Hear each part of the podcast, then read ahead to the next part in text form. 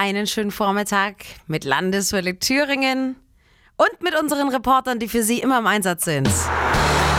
Die Landeswelle Reporter. Schöne Einsätze sind es zurzeit. Denn die Weihnachtsmärkte starten ja.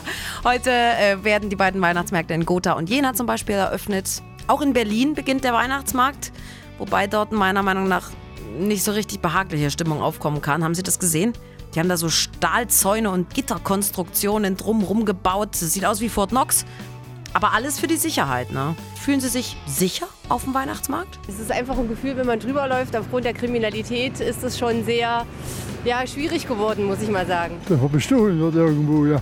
Davor habe ich Angst, dass da jemand in meine Tasche greift. Ich fühle mich absolut sicher. Es kann auch jeden Tag woanders was passieren. Von daher gehe ich da mal ganz unbedarft dran.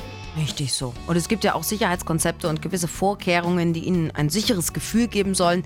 In Erfurt auf dem größten Weihnachtsmarkt Thüringens zum Beispiel diese Betonpoller vor dem Domplatz.